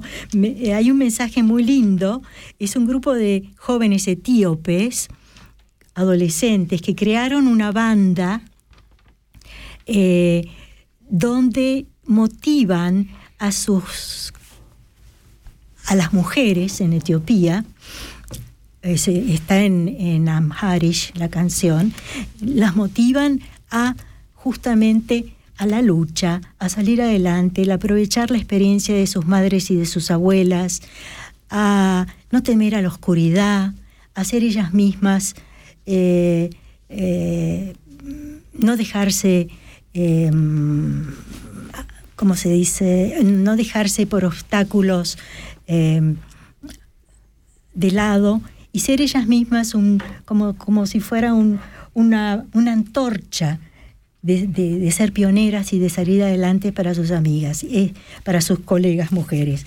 Ellas han tenido mucho éxito incluso en televisión y han hecho mucho por la juventud.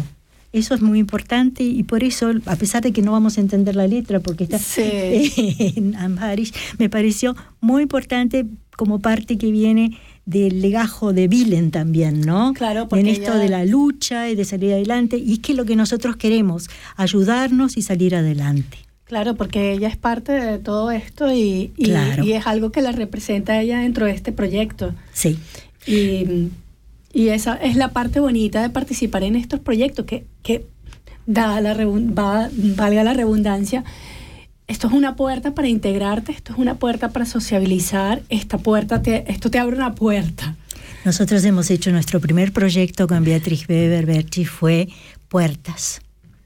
Y hemos hecho mucho sobre puertas y justamente tener una llave dorada que abre una puerta, eso es la amistad también.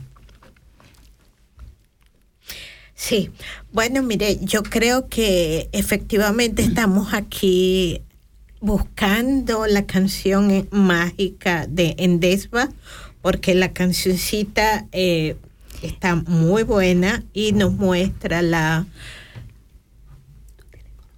nos muestra la posibilidad de alcanzar objetivos cuando trabajamos colectivamente. Pero yo pensaba hace un rato, es que también las culturas indígenas latinoamericanas o las culturas africanas son muy colectivistas, no somos, no podemos ser individualistas, ¿no? Sí. Andamos como con la manada para todas partes. Claro, yo creo que lamentablemente con los años, a través de la competencia en la sociedad, la gente se ha ido aislando más, pero nosotros lo tenemos en la sangre, ¿no? Lo solidario y lo de compartir sin incluso eh, esperar demasiado. Exacto, exacto. Eh, eso, yo creo que tenemos esa capacidad y, y- y ese espíritu colectivista, o sea, salimos todas adelante y es la impresión que da cuando el video de la canción Endesba, que la Sí, estamos la- buscando. La tengo, la, La tenemos. Bueno, la música misma también es muy arrolladora en cuanto a que da fuerza. Sí, sí. Es un grupo de guerrilla, guerreras para luchar y salir adelante como mujeres en su país. Sí, sí. Esta canción ha sido también la base para el video que nos ha hecho Alexandra Frey para esta noche y para el programa. Y sí, la verdad es que es muy energizante, es muy, muy potente. Es lo que he intentado también en la elección de la música. Sí, buenísima, excelente.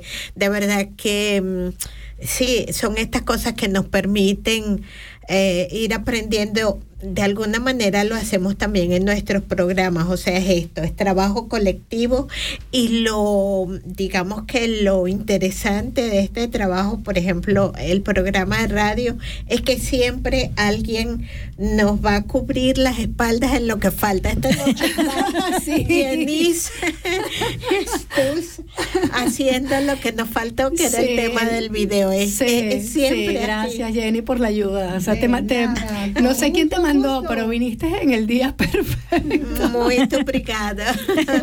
ha sido excelente, de verdad excelente, porque yo creo que es esto, ¿no? Es un trabajo colectivo y además un trabajo de, de mujeres para mujeres. ¿no? Justamente, Eh, justamente. Es, es ya increíble. Por eso me gustó mucho esta canción y que pensé que a ustedes también les iba a gustar, porque toca mucho con la ideología, ¿no es cierto?, del, de la mentalidad también del programa y de nosotras. Así es. Así, es. Bueno, este, ahora sí podemos prepararnos para escuchar el tema. Y, y bueno, aquí le dejamos con este tema de que tanto hemos hablado. En Desva.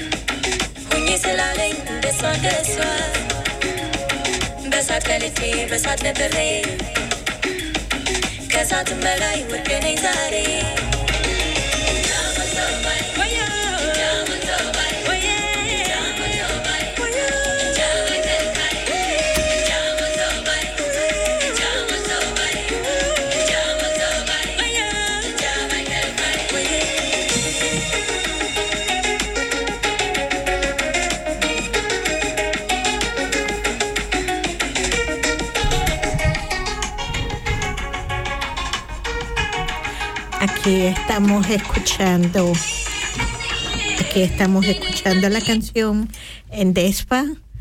Eh, pues de verdad que los invito a que la escuchen y vean además el video. Con estas canciones, con esta música, a veces uno tiene la impresión de que no entiende, lógicamente, ni una sola palabra, pero hay una fuerza que tiene que ver con uno también, ¿no? Sí, sí, sí. Y este, cuando se sabe después el, el contenido de salir adelante, continuar con la lucha, aprovechar de la experiencia de nuestros antepasados. Todo esto también tiene mucho que ver con la migración, porque no hay que olvidarse de las raíces de uno cuando migra, ¿no es cierto? A veces hay un problema de, de identidad en la migración pero es importante no avergonzarse, sino valorar las raíces y aprender las cosas nuevas de eh, el nuevo lugar de donde estamos.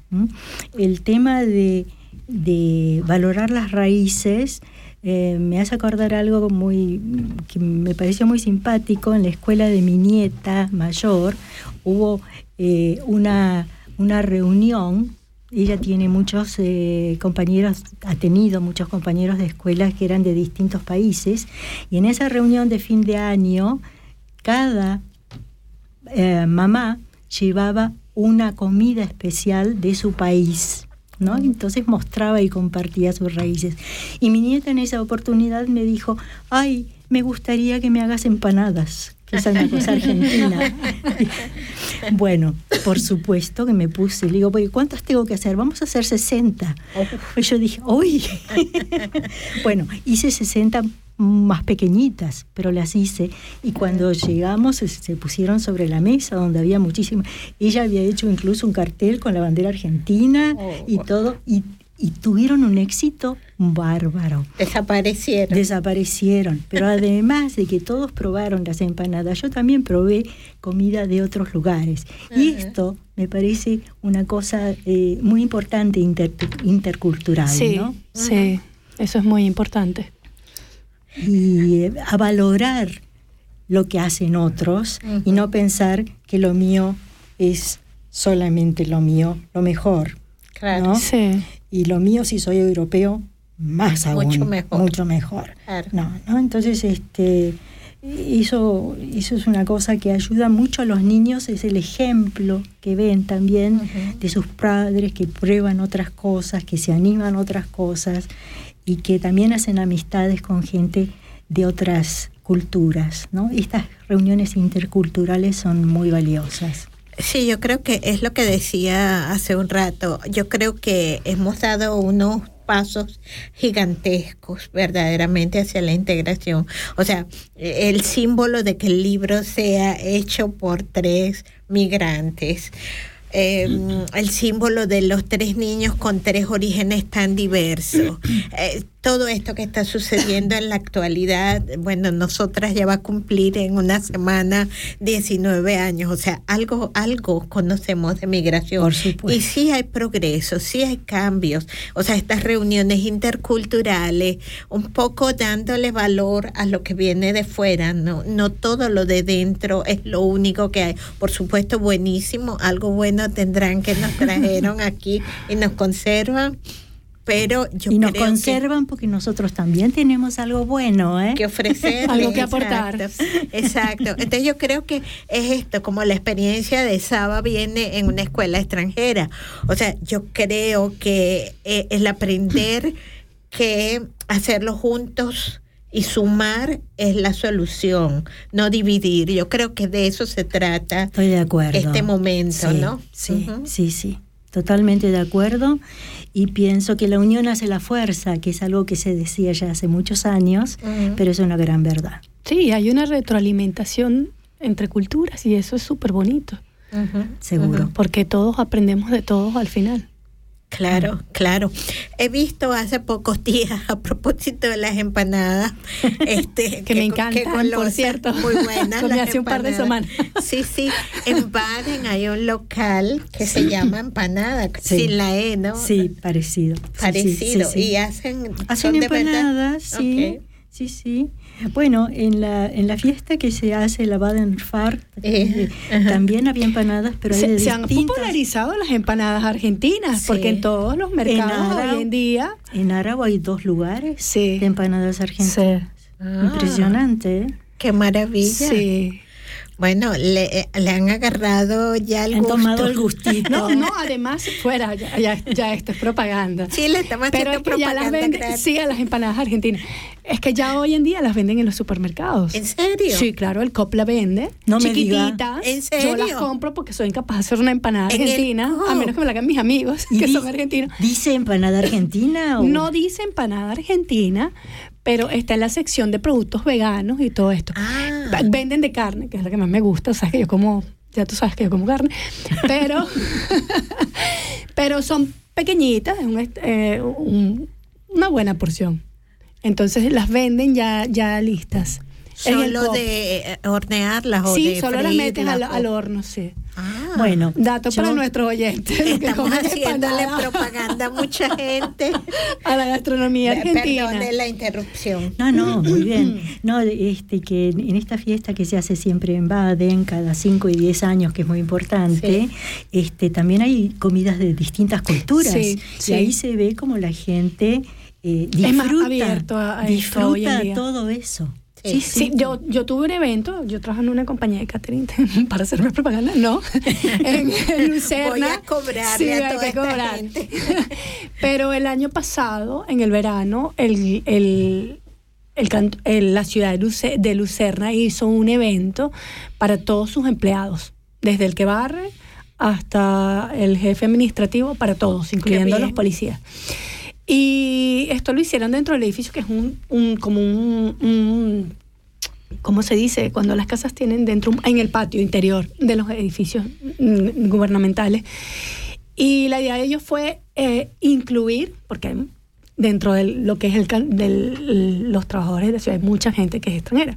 Ellos incluyeron comida de todas, básicamente de muchas regiones. Muy había bien. hindú, había venezolano, que éramos nosotros, habían argentinos, había, estaban muchísimos, o sea, habían asiáticos, había un montón, eh, de verdad, lo hicieron tan bonito porque fue una especie de integración que hicieron con, con, con lo que es todos los trabajadores y las culturas en sí de todos los que trabajan dentro del sector. Sí. Y me, parece, me pareció un, una, um, un gesto muy Detalle. bonito por parte de la ciudad. Y que ayuda a la integración. Exacto.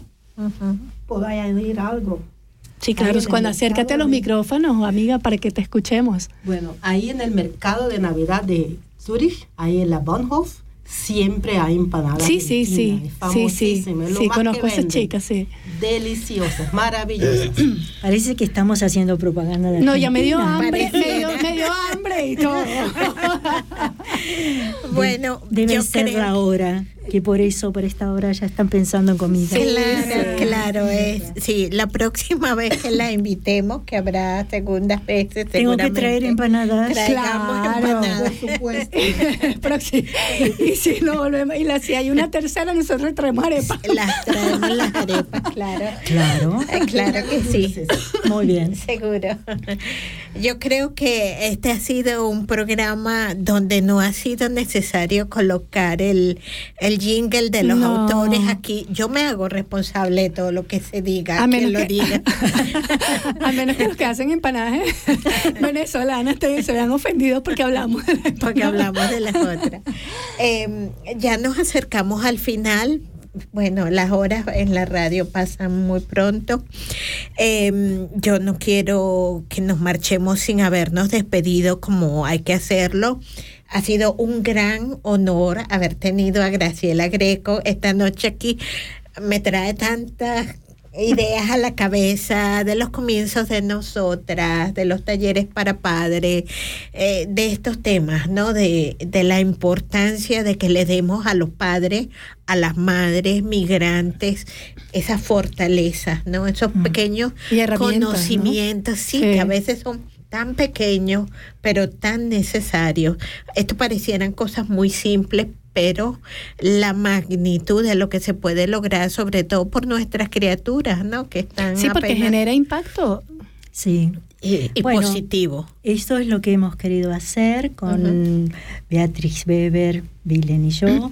y para mí ha sido un placer estar aquí con ustedes, poder compartir y que esto pueda ser ayuda para gente que lo pueda necesitar. Esa es nuestra principal eh, inspiración con respecto al libro. No, no es ningún motivo económico con estas cosas, ¿no? pero el saber que podemos hacer un paso hacia adelante y ayudar a mucha gente que con el tiempo lo va a agradecer. Sí, sí, porque son cosas que se ven apenas cuando ya estamos eh, dentro del propio proceso de migración, ¿no? Y nuestros niños acompañándonos en eso. Eh, hagamos difusión de este tema. Eh, claro, yo he hecho entre broma y serio, por Sí. supuesto.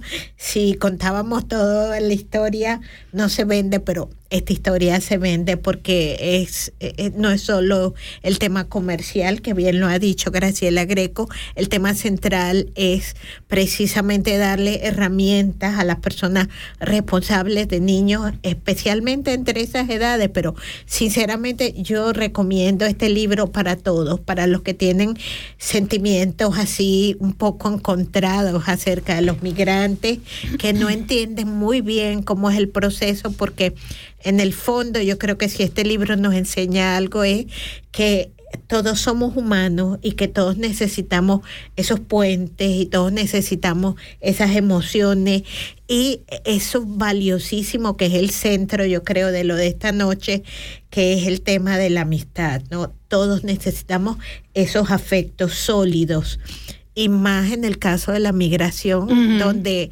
Necesitas un soporte, alguien Sí. que te, que te soste- que te sostenga simbólicamente, hablando.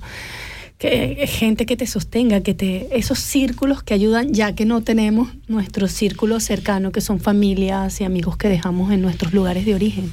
Claro, eh, pero también es muy importante destacar que hay algo en nosotros mismos que tiene que movilizarse para poder hacer esos amigos. Claro. No hay, que, tomar la, inici- la Hay- iniciativa. Hay que moverse, hay que salir a encontrar otras mamás, en el caso de, de las mamás con sus bebés, ¿eh? de niños a encontrar otros niños. Y la escuela es algo que ayuda mucho a vincular la gente.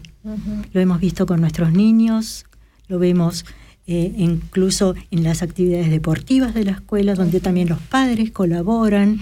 Y todo esto es un proceso de aprendizaje. La escuela no solo de aprendizaje, sino de ayuda a participar en actividades compartidas y estas actividades compartidas relacionan con gente. Así se hacen amigos. Sí, así, Así se va haciendo la cadena, ¿no? Sí, sí, sí, fíjate cómo iba aumentando, ¿no? Primero dos y después eh, aumentó el círculo hasta el- el- la hojita final, ¿no? Del libro. Yo creo que em, seguimos abiertas a que en árabe o en turco o en algún otro, o en alemán, eh, tengamos este mismo tema. Este, la señora Weber Berchi, pues además de nuestros saludos, también el agradecimiento a la joven, a Vilen, eh, también nuestro agradecimiento y felicitaciones porque ese trío funcionó perfectísimo. Eh, las gracias porque de verdad yo sé que han sido un equipo y bueno, las gracias a todo el equipo, las gracias al equipo de esta noche, a Jenny Sestus y a Mayra camarógrafa. Fiesta, la camarógrafa. Perdón. No, que me olvidé decirles que ahora nuestro próximo paso es que vamos a hacer un ebook de este. Ah, sí, buenísimo. Y, y una pregunta, ¿dónde pueden nuestros oyentes conseguir el libro? Bueno, en adquirir cualquier, el libro. en cualquier librería y si no, por motivos de protección de datos, ofrecemos esto a partir del tele- pedido telefónico, no por internet. Y el número de teléfono es 076 304 8789. ¿Lo repito? Sí, por Sí, favor. por favor. 076 304 8789 es el teléfono de Beatriz Beberberchi y este el precio del libro es de 29,50 eh, francos suizos. Hemos hecho uh, es un, una autoedición, hemos hecho una tirada de 300 libros. Este, y no es muy grande para una tirada de libros.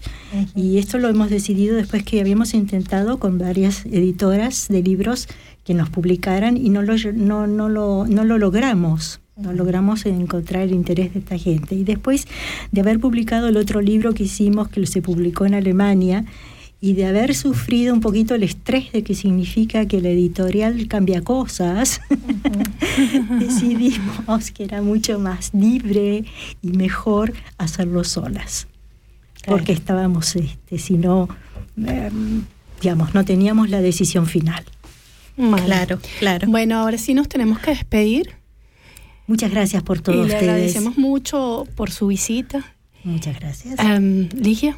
Pues gracias a, Mayra que ha hecho los controles técnicos esta noche, a nuestra camarógrafa Yenice, una vez más muchísimas gracias, a Graciela Greco por su visita, por toda esa experiencia y por ese libro y también eh, efectivas para las dos compañeras que coautoras del libro. Las gracias, por supuesto, a toda nuestra audiencia. Eh, he visto antes que tenemos gente de Alemania, de Brasil, de Escocia, de Paraguay, de España y de Venezuela que nos han escuchado esta noche, pues nuestros saludos y nuestro agradecimiento. Estaremos aquí de nuevo el día miércoles 13 de marzo. Este programa será en turco. Y el 27 de marzo, precisamente un programa sobre Kenia y será en alemán.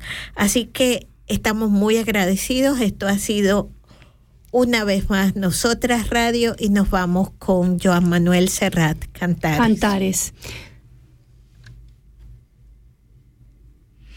Cantares.